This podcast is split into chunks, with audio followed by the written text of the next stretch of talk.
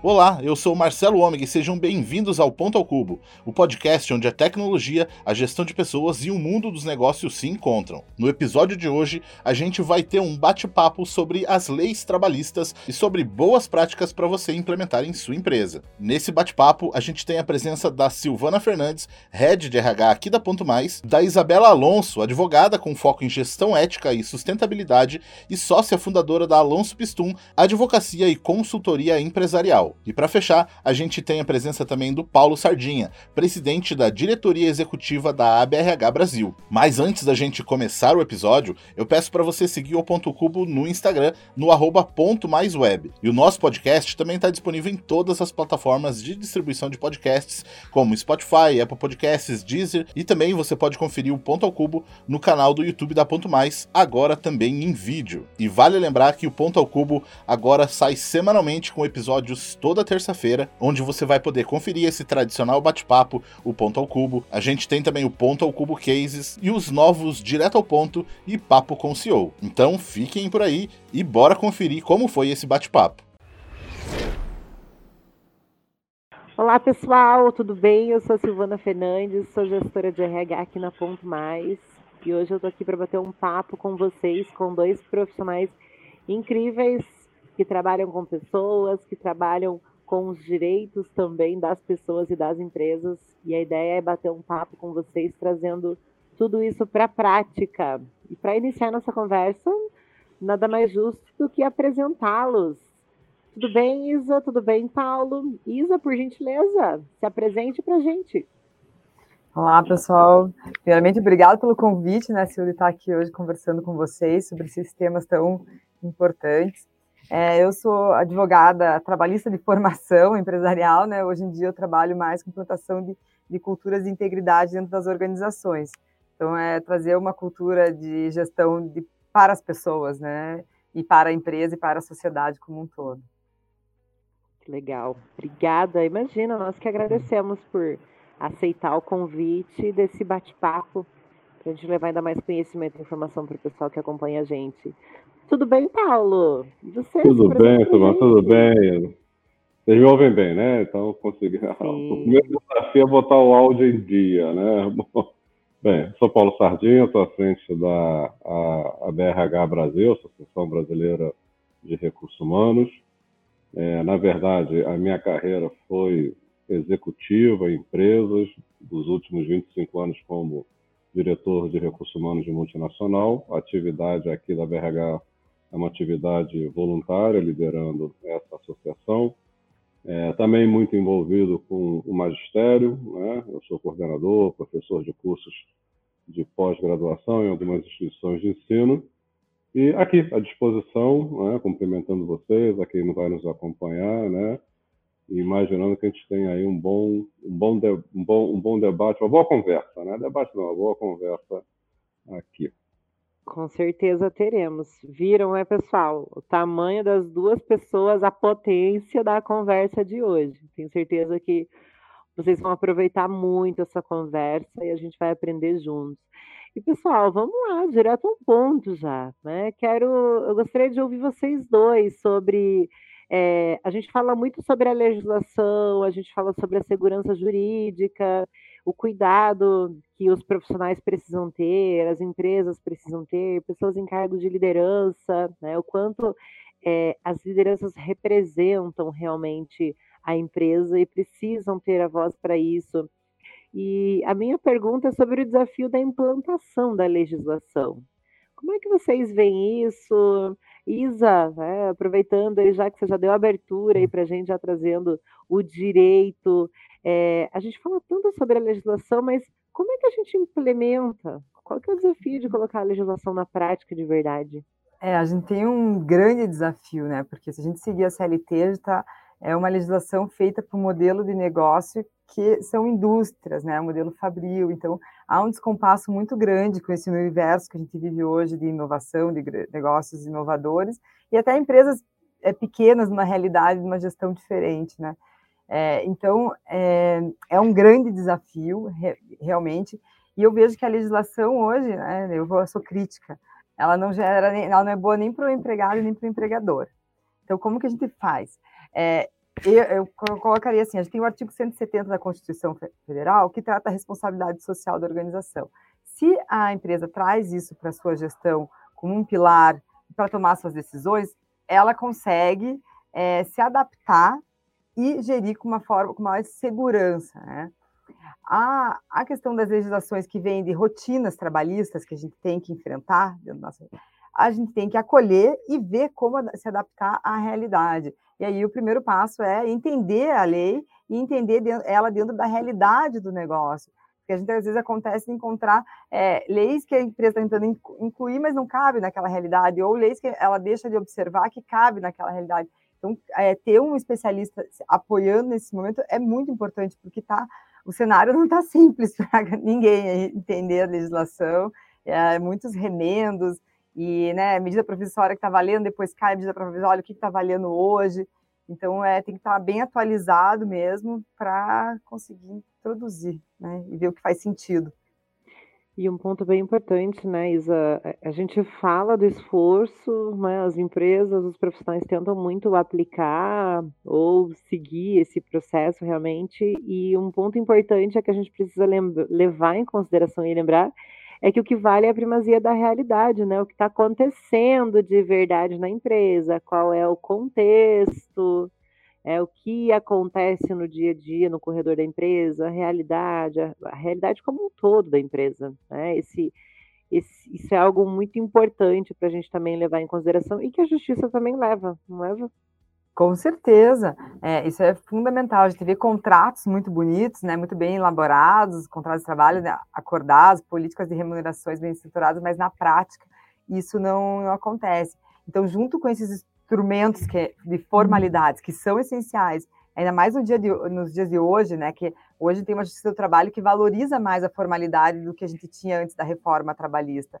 É, então, ter essa formalidade, mas você também ter como, é, ferramentas e, e, rotinas trabalhistas internas que demonstrem que isso também tá, como está sendo feita a gestão no dia a dia. Então, que a, a tua prova seja pré-constituída na rotina trabalhista da tua organização, né? Ter essas rotinas de, de controle, de como solicitar uma, um, uma informação, questão de subordinação, né? Quando tem profissionais PJs, como que você vai comandar essa relação, controlar essa relação sem ter uma subordinação para não para manter o que foi está escrito naquele contrato.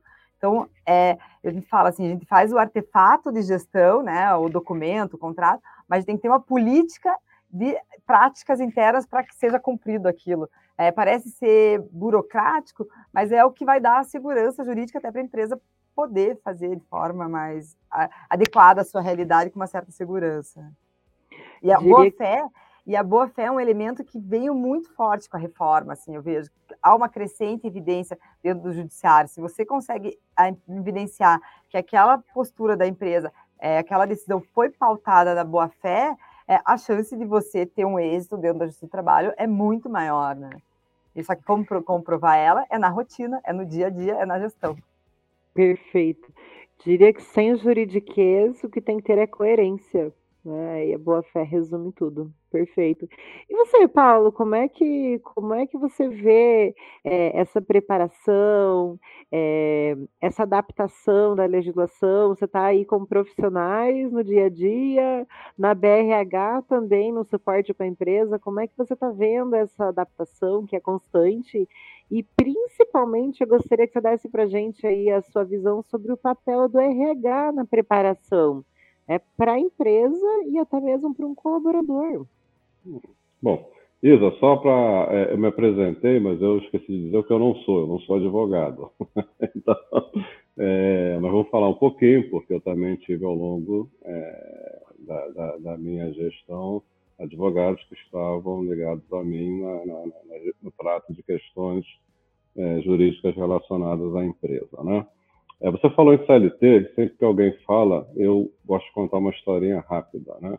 A CLT, ela está no imaginário popular como a legislação que veio para proteger os trabalhadores, graças a um grande presidente, né, Getúlio Vargas, né, reconhecido como presidente populista.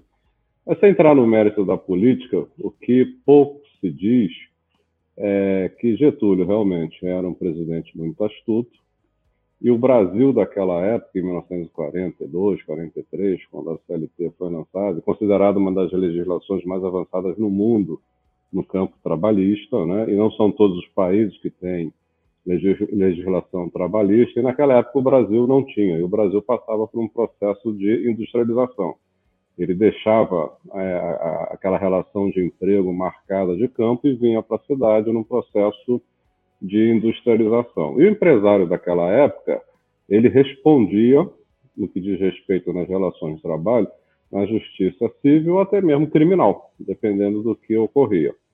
E a ideia da, da CLT, que foi amplamente divulgada como um benefício, uma grande conquista dos trabalhadores, e não deixa de ser, tinha também o outro lado, que era delimitar né, os riscos das atividades empresariais do ponto de vista é, do empregador. Né? Então, você imagina você sendo industrial, você está montando a tua empresa está contratando e as divergências e conflitos que ocorrem com aquele que você emprega são levados para a justiça civil, né, com uma é, com uma propensão muito grande de avançar em cima de patrimônio pessoal ou até mesmo do ponto de vista criminal. Então nós temos é, na história trabalhista, né, uma consolidação que foi muito bem implementada, mas que tem um lado da história que muitas vezes é, é esquecido, então é bom lembrar que a legislação realmente ela tem que olhar para as duas partes, né? tem que olhar as duas partes e tentar pactuar.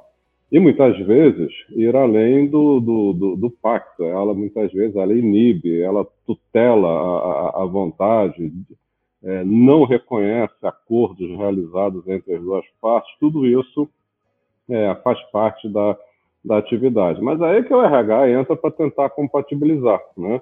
Eu costumo dizer o seguinte: a área de recursos humanos, ela, ela é, para quem o RH trabalha, né? Ela trabalha para um, o RH trabalha com uma série de stakeholders, quer dizer, desde os que estão do lado de fora da empresa, como a questão do sindicato e da própria legislação, como para a direção da empresa, como para os trabalhadores. Então, a atuação nesse sentido da RH é uma atuação sempre de buscar convergências, mesmo onde não existe. Então, até chegamos ao ponto que, se não existe uma boa resposta, a gente tem que buscar a, a resposta menos pior. Né? E como você comentou é, muito propriamente, a legislação ao longo do tempo é algo que se dá depois de uma transformação na sociedade. Ou seja, o mundo cibernético está mostrando o quanto que nós estamos ainda atrasados na elaboração de leis para nos proteger nos regular diante de uma realidade que se instalou, que todos nós vivemos e que ainda não está claramente regulamentada. Mas isso é o que vai acontecer naturalmente. A sociedade evolui e demanda uma, uma legislação maior. Agora, a legislação por si só, concluindo, não é tão suficiente quando a gente fala nas empresas é, Isabel lembrou, eu tenho que pegar essa tradução e eu tenho que ampliar, né, no sentido, inclusive, de contemplar a legislação, contemplar complementos, por exemplo, que vem de uma convenção sindical, temos que definir políticas e processos próprios e internos, né, é, chegando ao conceito de, de, de boas práticas, que são aqueles complementos que não é, trazem prejuízo ao que está lá é, disposto na legislação. Então, o trabalho do, do, do, RH é um trabalho que, de certa maneira, ele é complementar, é um, é um trabalho de convergência, já desde o capital de Karl Marx, né, já se falava do antagonismo entre a relação capital-trabalho, é, que hoje a gente tem que entender que tem que ter um agente moderador e é o papel do, do RH e das lideranças, né, que são os representantes também, porque quando uma empresa fala para os empregados, a empresa está falando através da direção executiva, através das políticas que ela estabelece, através de recursos humanos e através das lideranças. Se o, o colaborador tem a voz dele, né, em forma de sindicato, em forma de comissão de fábrica, em forma de representante. Então, vamos sempre entender que nós temos uma arena é, que é própria da divergência natural de interesses, que precisam ser discutidas e ajustadas para se ter um, um equilíbrio. Então, esse papel de mediação é um papel relevante feito pelo RH, fazendo recursos né, de objetos como esse, a legislação, a convenção trabalhista, as políticas, as boas práticas, buscando sempre equilíbrio. Porque o final das contas é muito simples. Se não houver uma convergência, um equilíbrio, a gente não tem produtividade e competitividade. Aí é ruim para o emprego, é ruim para o empresário. Perfeito, Paulo. E você trouxe um ponto muito importante que eu vejo que extravasou, né? Saiu das portas, aí saiu da sala do RH e levou essa responsabilidade da coerência, da aplicação é, para toda a empresa. Né? Antes o RH era visto como uma área burocrática que trazia regras ou que aplicava a legislação. E hoje toda a empresa tem visto sobre essa importância. No dia a dia de trabalho, a gente chega até a ver nas políticas, os códigos de ética, que podem prever até qual é a, a, a, regra, a conduta, o dress code, né? qual é a regra de vestimenta daquela empresa, que vai estabelecer qual é a forma de convívio daquele meio. Né? E, e isso tem sido cada vez mais comum nas empresas, né? principalmente com e, só fazendo, é, você falou, hoje até para a gente fazer uma política de dress code, a gente tem que ter um certo cuidado, porque se estabeleceu uma relação muito mais tênue né, entre as liberdades que uma empresa tem para falar sobre determinados assuntos sem ferir o aspecto é, individual. Né? Então, é, diante de certas situações, nós temos que ter um cuidado complementar advindo de uma LGPD, de, um, de, uma lei civil que prevê atos de discriminação, tudo isso. Então, nós também temos que estar atentos, isso é uma função de RH, para remodelar essa, essa forma de conduzir, novamente, garantindo um equilíbrio entre as partes. E, e não é simples, é, é, mas o fato de ser complexo torna rico essa atuação. Né? Que bacana você trouxe uma visão muito importante e atrelado a isso, muito além do papel do RH, eu costumo dizer que o RH atua através da liderança. Né? As pessoas, nós profissionais que trabalhamos com empresário, trabalhamos com liderança, a gente precisa muito trazer um motivo, né? trazer qual é a regra disso, é, uma coisa que é muito importante é quando a gente está no limite de respeito. Né? Isso tem a ver até com o tom de voz, como é que a gente conversa com alguém. A gente fala muito da cultura de desenvolvimento, da cultura de feedback, né? E do outro lado tem uma pessoa. Né? A gente não pode esquecer disso. As pessoas hoje trabalham por propósito. Né? A gente busca, tem dito muito sobre o além do salário. Né? Eu fico em uma empresa pra, por tudo que ela me proporciona, pela coerência que ela traz, pelo nível de respeito, pela confiança também. Né? E muito nesse gancho, é, Paulo, relacionado com a tua fala é, e com a aplicação de como a gente tem visto, é, é, a, gente, a gente percebe muito sobre como o compliance surge nas empresas, né? RH era quem era responsável pela aplicação das regras, e hoje nós vemos aí até a área de governança, né, extravasando, realmente vindo para os corredores da empresa, alcançando todas as lideranças, alcançando as pessoas. E eu gostaria que vocês falassem um pouquinho também sobre isso, né? O que, o que é o compliance, a letra da lei, o que é o compliance na realidade, como é que ele impacta a empresa, as pessoas, Isa, eu sei que você já é alguém que está muito dentro aí, já está estudando muito, é uma especialista, atende muitas empresas já olhando para compliance. Conta para gente, o que é de verdade? Isa, só falo depois de você, viu? Vou, vou só complementar. É, então, assim, o Paulo trouxe ali da, da, da importância do foco do RH, e um dos motivos que me fez ir para o compliance é a grande paixão pela potência do RH que eu sempre identifiquei dentro das organizações. Para mim, o RH ele é o coração da empresa. E ali, é a partir dele, que vai criar os multiplicadores, envolver liderança, inspirar, né?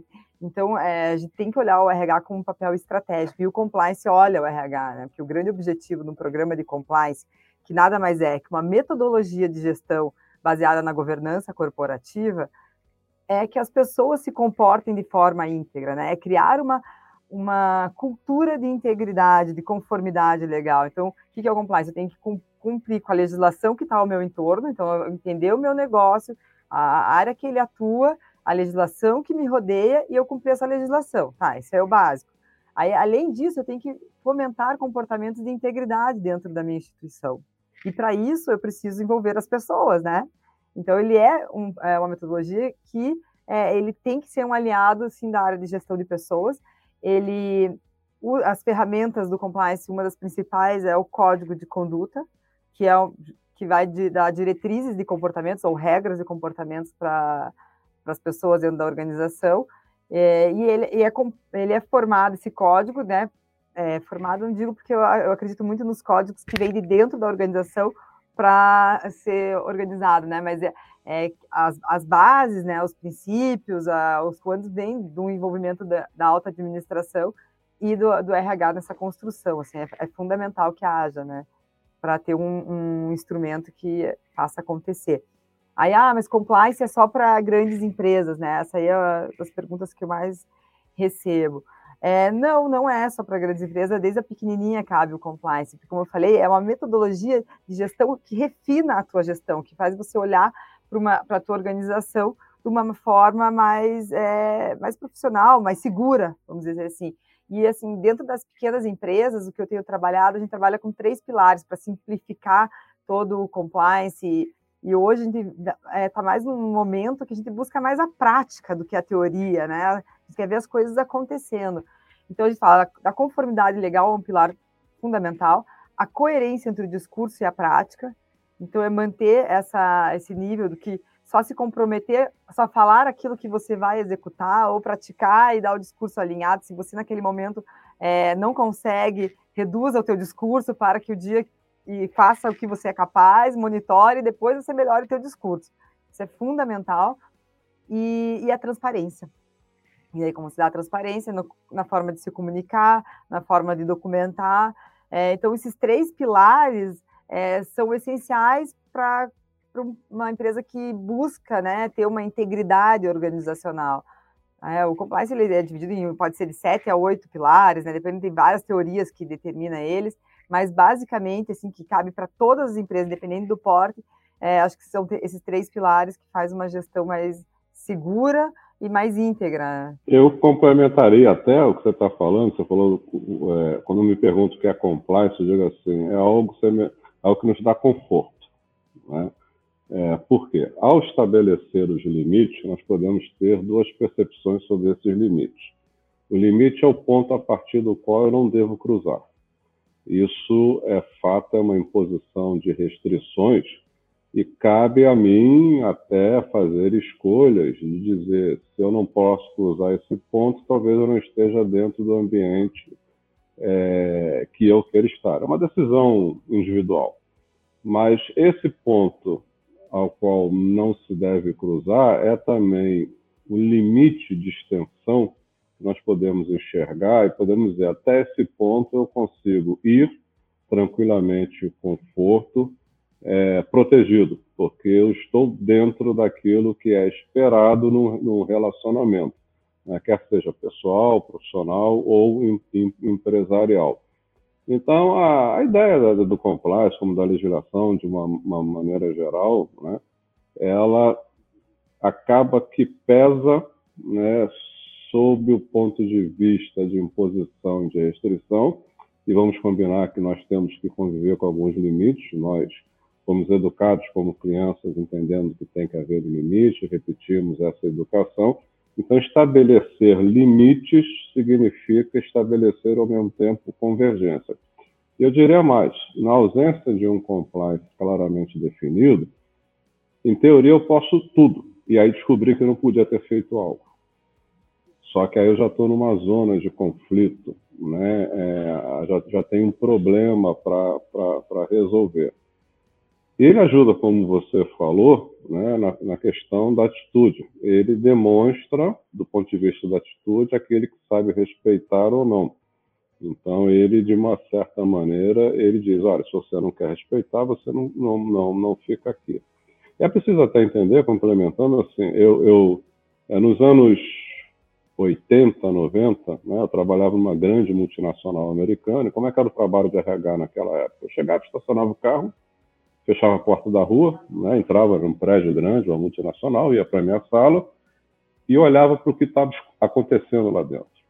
Então, quem eu iria, com as palavras da época, recrutar, treinar, fazer integração, olhar a remuneração e por aí vai.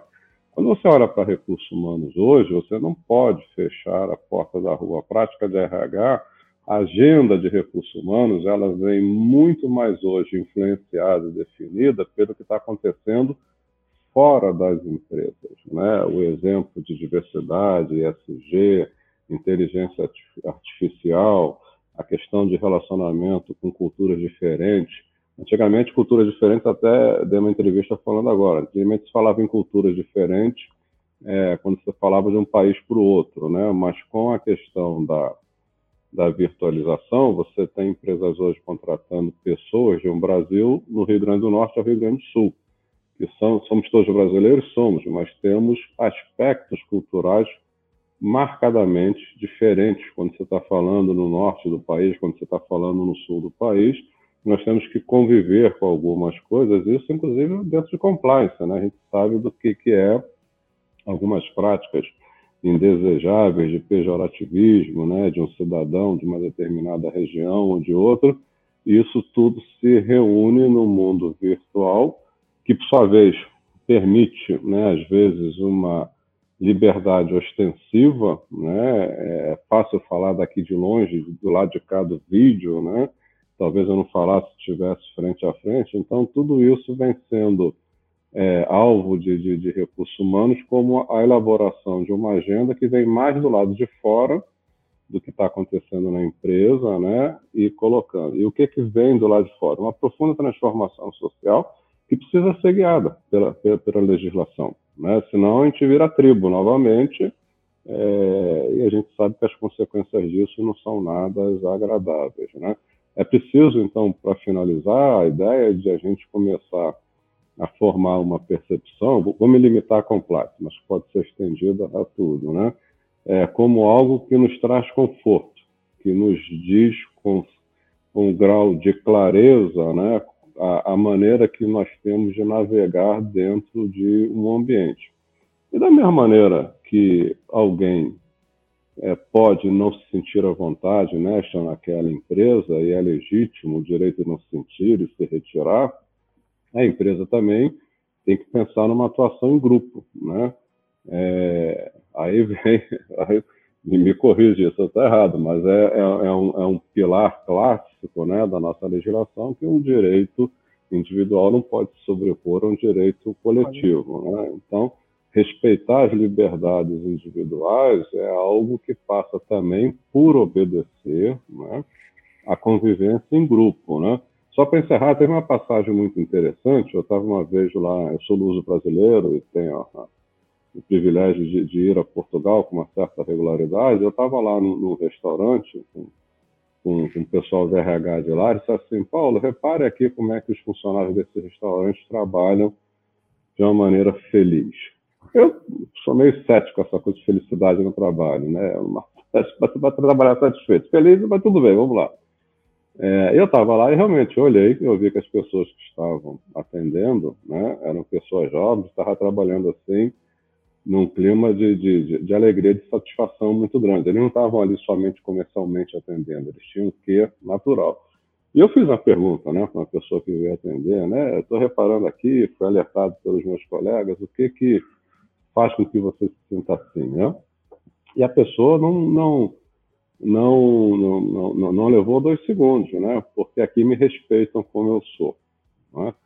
Então, veja, isso é extremamente relevante, mas impõe né, um trabalho é, de extrema importância para recursos humanos. Quando você fala respeitar cada um como ele deseja ser respeitado, e você coloca um somatório de todos os respeitos individuais, você no final ainda tem que ter um respeito de grupo a ser coordenado. Né? Então, é, essa premissa de equilibrar o respeito ao indivíduo né? é, tem que ser uma premissa em que o indivíduo é respeitado, mas observando-se o que se espera né, como as condições que hoje cercam a diversidade. Né? Então, tudo isso faz com que o papel dos recursos humanos também adquira um, um cunho de promover esse equilíbrio entre a parte individual da relação com a parte coletiva, né? E, e, manter isso andando bem. É muito triste alguém ficar dentro de uma empresa se sentindo desrespeitado, mas ao que está sendo desrespeitado? É preciso ser pensado, porque a gente não pode respeitar a todo mundo de qualquer maneira sobre todos os aspectos.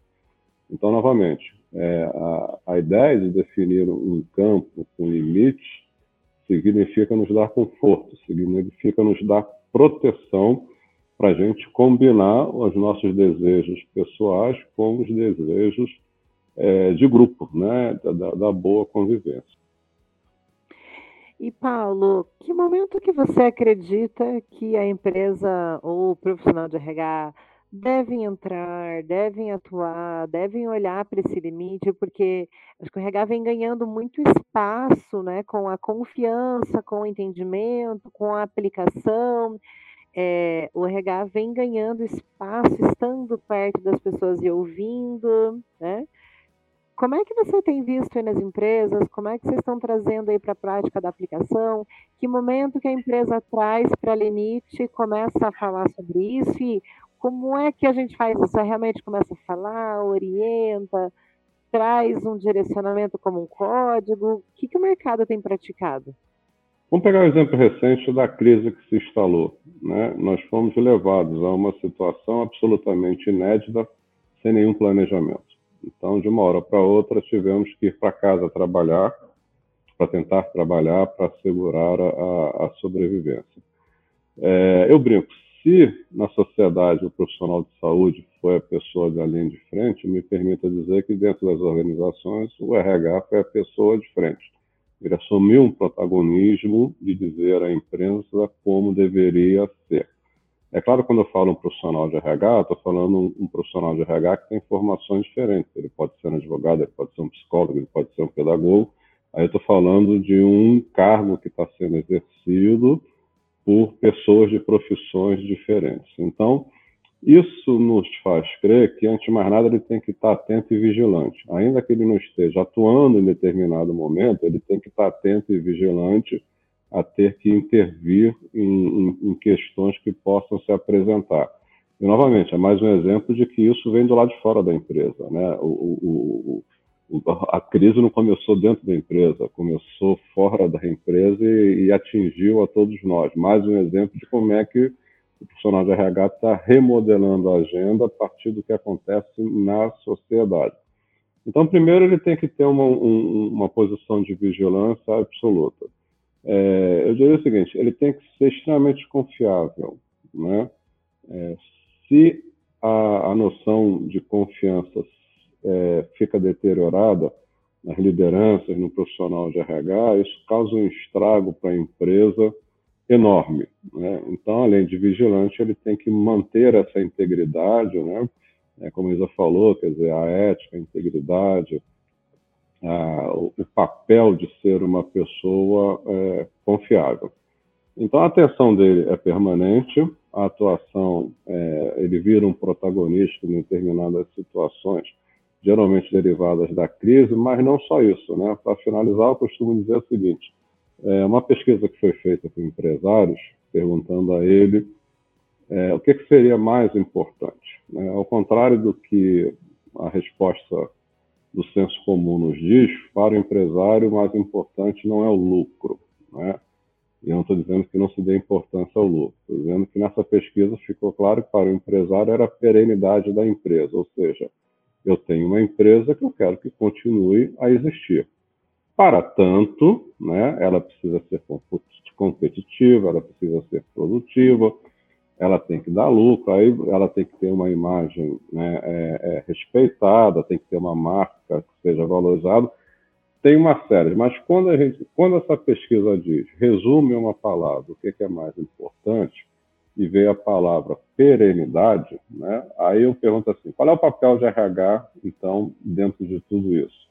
É trabalhar na sucessão da empresa, porque essa perenidade ela pode ser decorrente da, do grau de competitividade que ela tem, da capacidade de geração de lucro, é, da, de quanto produtiva ela é, da tecnologia de, que emprega, mas ela precisa ter pessoas a liderar essa organização.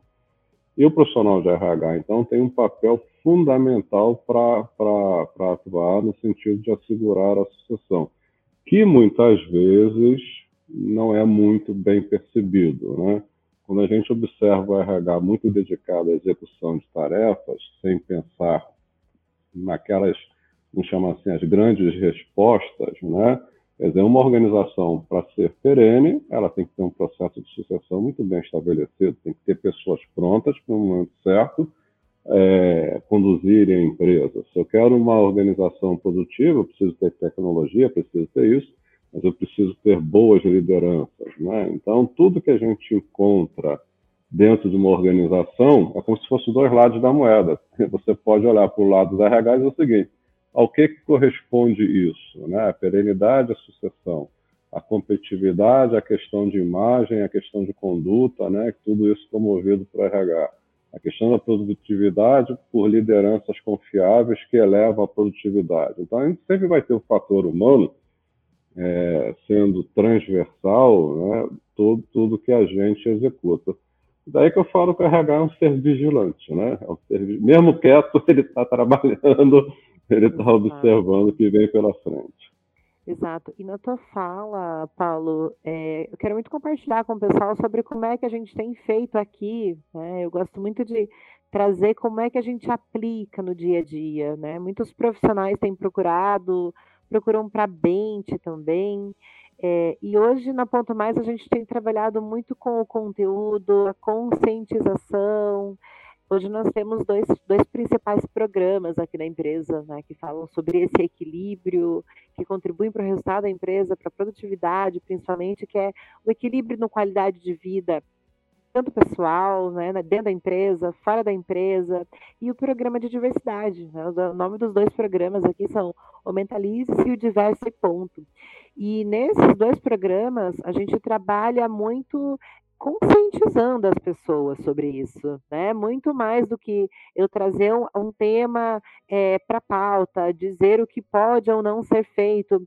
Quando eu gero consciência no indivíduo sobre isso, eu estou impactando a sociedade, né? Quando eu falo sobre o que é respeito, é, qual é, como é que uma mulher, por exemplo, ou uma pessoa pode sofrer por algum tipo de preconceito no ambiente de trabalho, o que, que pode acontecer com o racismo, é, é, que tipo de preconceito que a gente pode ver nas nossas falas, né? e muito mais do que a gente trazer essas regras para dentro da empresa, o que é muito difícil a gente fazer, porque essas conversas ocorrem no café, no intervalo de uma reunião, às vezes em um churrasco fora da empresa.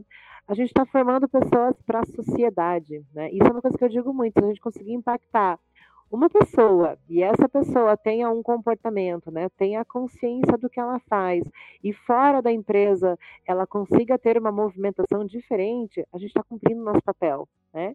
O RH não tem o papel de é, pol policiar as pessoas, né, ser o justiceiro. Pelo contrário, a gente precisa entender o que motiva, né? fazer com que as pessoas entendam por que aquilo é importante para o negócio, porque a convivência social é importante. E aí, né, acredito que é nesse momento que começam a surgir os códigos internos, né? Aí que a gente olha para a compliance, o que, que tem a coerência naquele grupo, qual é a cultura daquela empresa, o que é coerente para que, a, que a aplicação ocorra no dia a dia. E quando a gente fala de cultura, cultura é como é que a gente se relaciona, o que a gente aceita ou não aceita dentro é, da empresa, né, dentro daquele meio que a gente está vivendo, e o que tange tudo isso é o nosso dia a dia, é como a gente desenha processo, é como a gente vai fazer com que as coisas ocorram dentro da empresa, e cada empresa tem a sua forma. Né? Então, a Isa já abriu falando sobre isso, né, Isa? Sobre a coerência. Tem que ser coerente, tem que olhar para o negócio e, e, cada empresa tem uma realidade, né? O que a gente tem que ter muito cuidado, e aí eu até quero puxar a Isa para essa pergunta, é o que a empresa ganha, que cuidados a empresa tem, como é que a gente tem para pessoas, né? O cuidado que a gente tem para as pessoas com relação a isso. E já fechando essa fala, eu quero te convidar, Isa. É, o que que você vê de ganhos é, no aspecto jurídico?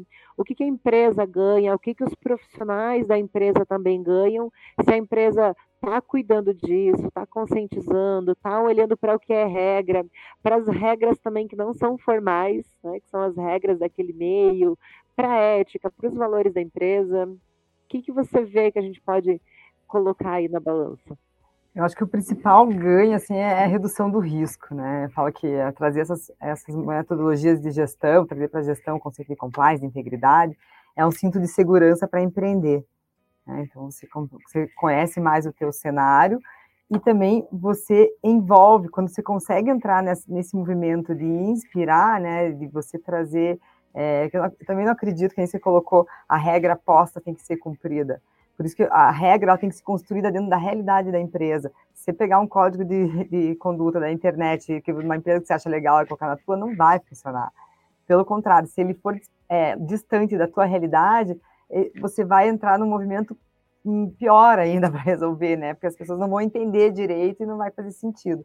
Então, assim, o, o, um dos principais ganhos quando a empresa consegue entrar num movimento de integridade, de coerência de discurso entre a prática, redução de conflitos, é drástico, a melhora na comunicação, então se reduz retrabalho, é, a questão que atrai muito as empresas hoje, até a tecnologia permite mensurar é, produtividade, é, engajamento e a capacidade de inovar, porque a pessoa só vai conseguir enxergar oportunidades, novas formas de pensar, se ela recebe é, suporte para isso. E suporte não é só o melhor computador, a melhor estação de trabalho, suporte de como enxergar a, o que ela faz, por que, que ela faz, ter sentido, né? Essa ideia do propósito, não achar, ah, propósito, uma coisa distante. Não, o propósito é o sentido real do que ela faz, que vai fazer sentido para ela entender o que, que qual que é a, a, atribuição dela no dia a dia, nas pequenas tarefas dela e no que impacta no todo, né? E a gente percebe assim que muitos processos de inovação ocorrem na pessoa que está na operação do dia a dia. É, então ela tem que ter essa é, receber essas informações, esses comandos, né, essas inspirações. E eu, eu acho que eu respondi né, a tua pergunta, e eu queria colocar uma, uma, uma, uma, fala que minha, que eu vejo muito, assim, que eu acho que quando a gente fala de diversidade, né, não sei se eu vou ter mais tempo de fala, vou aproveitar já. a gente tem que trabalhar em diversidade. Tarde porque... que está gostoso esse papo, vamos lá. é, a diversidade é você trazer essa a realidade que está fora da empresa para dentro da organização, né? Quando você vê dentro da organização um reflexo da sociedade que a gente está vivendo hoje, né? E, e, aí eu faço assim, a legislação que a gente tem hoje, ela não promove diversidade. É, pelo contrário, a gente tem aqui, eu sou né, uma crítica à legislação trabalhista ferrenha, mas tem pontos da CLT que, em vez de é, contribuir com a inclusão da mulher no, trabalho, no mercado de trabalho, ela trabalha com a, com a discriminação. Né? Exemplo, cotas para tantas mulheres tem que ter é, auxílio creche, enfim, são coisas que não fazem sentido, né? que tem uma, um caráter que vai dar um, um suporte para fomentar a diversidade, mas na prática exclui. Então a gente tem muito isso. Então trazer essa questão cultural, ela é fundamental para a gente ter diversidade e a gente só vai ter engajamento, todo mundo quer engajamento e, e, e inovação, né? O cliente quer inovação e diversidade. É, desculpe, é inovação e produtividade, mas só vai ter inovação e produtividade se tiver diversidade, inclusão, né? Que é chamar todo mundo e fazer todo mundo dançar o baile, não só colocar na roda. E aí sim você vai entrar num processo que você vai conseguir uma melhora de produtividade, uma, um envolvimento para ter um processo inovativo dentro da organização. É, eu, na prática é isso que eu vejo, né? Eu não acredito em outro modelo assim para as coisas acontecerem. Perfeito, Isa. E muito claro mais. Boa pra ver. Desculpa. Claro, Paulo. Conta não, pra gente. Não, o que eu quero contribuir é que, muito além de ter respondido, você trouxe o cenário da segurança jurídica e a segurança psicológica, a segurança emocional, que é o que a gente tanto trabalha, para que as pessoas possam realmente trabalhar bem, né? Poder realmente extrair das pessoas o seu melhor potencial, poder fazer com que as pessoas sejam elas mesmas na essência e contribuir com o resultado, que é assim que a gente consegue trazer inovação para a empresa. Com as diferentes visões, saber que eu vou trazer o meu ponto de vista, vou estar em um ambiente seguro, de respeito, onde a empresa sabe, valoriza tudo que eu tenho e a promoção dessas situações, né, de todos, da criação de lei ou das conversas, sejam com todo o grupo ou individuais, é que vão trazendo tudo isso à tona, né, vão realmente deixando esse ambiente cada vez mais sólido. O que você acha, Paulo? Você ia contribuir? Não, eu, eu diria que é, em abril aqui nós temos o CONAR e a partir de maio eu tenho atenção para dois projetos. Um o chamado selo da empresa saudável. Antes da crise, nós recebemos a visita do presidente da ANS, da Agência Nacional de Saúde, e desenhamos uma parceria em que a gente, da BRH, com outras associações, vamos propor um selo para que as empresas é, que desejarem possam aderir. Um selo esse é reconhecido pela ANS, né? tem um, está em curso um protocolo de entendimento para ser finalizado, que vai apontar. Agora, onde que eu queria chegar mesmo? Eu sou filho de surdo e mudos, meus pais eram surdo e mudos, já, já falecidos, né? Então, quando a gente fala de diversidade, algumas coisas, eu até chamo de multidiversidade, porque a diversidade acabou ganhando um tom de polarização que é, esgarça a conversa. Então, eu, eu chamo de uma forma redundante de multidiversidade, que é para trazer a pluralidade que a diversidade contém, e não uma dualidade como existe. Então, assim, passado o CONAR, que acontece agora em abril, a partir de maio, a BRH se dedica a esse selo da empresa saudável, que tem essa ambição de influenciar como que as organizações tratam a saúde do, é, do empregado e em torno do empregado, e também uma escola, a gente está chamando de escola de negócios, é, voltada para a diversidade, sustentabilidade e oportunidade, cujos protagonistas terão que ser obrigatoriamente protagonistas que vivem essas realidades tão diversas. Né? É, por conta disso, a gente observa que os anseios sociais hoje, em relação à diversidade e sustentabilidade, não trazem ecos tão significativos como a gente supõe na forma da lei. Né? Ainda temos muito que progredir na forma da lei. Então, é preciso acelerar as práticas. Né? E, nesse sentido, as organizações que têm um poder econômico né, e uma influência muito grande precisam ter lideranças que sejam realmente capazes de navegar nesses temas e que não é fácil. Né? É, por exemplo, eu costumo dizer o seguinte: se você quiser me fazer uma pergunta sobre o que é ser surdo e mudo, embora eu não seja, por ter convivido com meus pais, eu sei dizer. Mas se você perguntar sobre quem é cego, talvez eu não consiga dizer tão bem. Então, para uma pessoa é, que não é um protagonista tão próximo, porque protagonista todos nós temos que ser, né? mas aqui não é tão próximo desta ou daquela realidade, a ideia que nós temos é de formar essa, essa escola, né, desenvolvida na BRH, com os protagonismos representando essa pluralidade para conversar com as lideranças das organizações sobre esse tema, é, tentando ambiciosamente fazer com que não seja apenas um discurso né, é, dessas lideranças, que mesmo aqueles que talvez estejam mais distantes porque não são filhos de surdo e músico, por exemplo, né? É, saibam estar mais próximos dessa, dessa diversidade, a construir o verdadeiro sentido da empatia, muitas vezes confundido com simpatia, né? mas essa empatia no sentido de se, essa, é, e que não é fácil, se colocar no outro é quase que um é imaginário, né? É, a empatia é por si só uma coisa é, que é resultado do imaginário. Era improvável do ponto de vista físico. Eu não penetro na cabeça da, da Isa, da Silvana, eu não sinto a dor que vocês sentem. Então, mesmo a empatia é extremamente relativa. Mas é uma discussão que a gente precisa ter.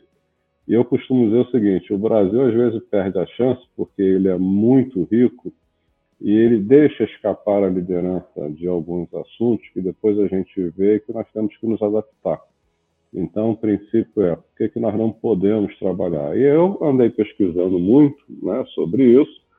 A gente tem várias instituições respeitáveis, vários expoentes que falam, né, são protagonistas sobre a questão da diversidade, que em breve a gente pretende trazer, a gente está organizando esse projeto, né, para que a gente possa trabalhar.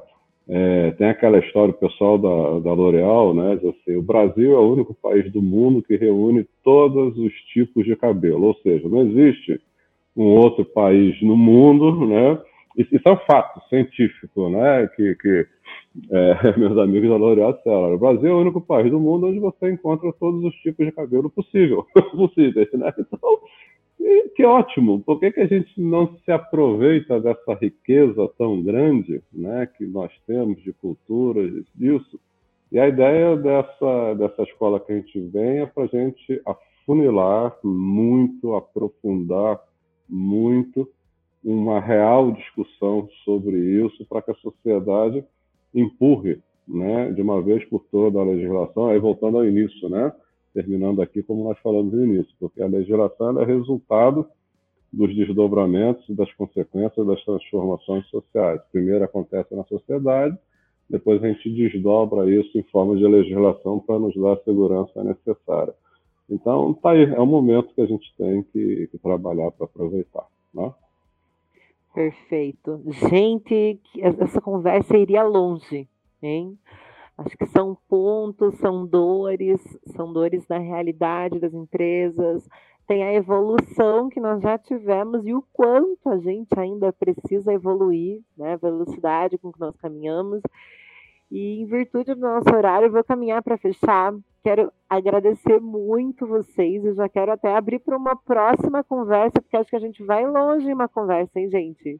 Tem muito conteúdo e quanto mais a gente fala, mais a gente aprende, mais a gente amplia também né, a visão e o conhecimento de quem acompanha a gente. Mas por hora quero agradecer vocês por estarem com a gente, por terem compartilhado a visão. Tenho certeza que vocês agregaram muito para a galera que está acompanhando a gente, que acompanha aqui o nosso canal. E gostaria que vocês deixassem uma mensagem final aí para o pessoal, se despedissem principalmente. Acho que a mensagem final é uma reunião do que nós falamos aqui, né? uma percepção é, do ponto de vista RH é, sobre a vigilância permanente, principalmente do que está além dos muros da organização e como é que nós devemos trabalhar. Né? Para fechar, vou fechar até com uma história engraçada. Né? É, novamente, eu estava na Universidade de Coimbra, lá o reitor é chamado de presidente, nosso reitor aqui é chamado de presidente. Eu estava numa reunião com ele e outras pessoas e recebi uma ligação aqui é, de, de, um grupo de, de, de jornalismo que, pedindo para eu participar num programa é, sobre crianças de 0 a 6 anos, a infância de 0 a 6 anos de, de, de idade, né?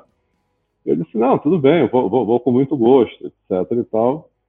E o presidente ouviu assim, ora, pô, o que a BRH vai fazer no, num programa de 0 a 6 anos de idade, né?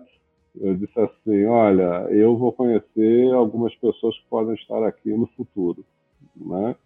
Eu vou olhar para a realidade daquelas pessoas que podem estar aqui no futuro. E foi muito interessante, porque lá estando, é, eu travei um contato melhor e maior com a questão da educação nos 0 a 6 anos de idade propus é, alguma, algumas práticas relacionadas aos empregados que possuem idade, crianças nessa idade. Então, assim, acho que a gente tem que se manter vigilante, aberto ao que está acontecendo do lado de fora, que pode nos proporcionar uma atuação muito mais relevante como profissionais de recursos humanos. Desculpa estender, mas acho que valeu contar um pouquinho dessa história. Tá? Eu agradeço aqui o convite mais uma vez, né? Foi um prazer. Quero vir mais vezes aqui falar do Pacto Global, dos ODS, trazendo essa linha de sustentabilidade aí. Que... Convidadíssima. Já fico aqui me convidando. E aqui, como o Paulo falou, acho que é o olhar, né, se manter vigilante, dar escuta, escuta ativa para as pessoas dentro das organizações e acelerar no processo, né? Não esperar pela legislação, porque ela não vai chegar no tempo que a gente precisa. É, e a gente já tem legislações que permitem a gente agir é, com segurança, é, seguindo as práticas do compliance ou uma metodologia de gestão que você consiga documentar, se documentar a tua realidade, evidenciar a tua boa-fé. Há caminhos, né, que a gente possa agir diferente com segurança aí. Perfeito, gente. Foi um prazer essa conversa com vocês. Pessoal, continuem acompanhando a gente e até o nosso próximo Ponto ao Cubo. Um abraço.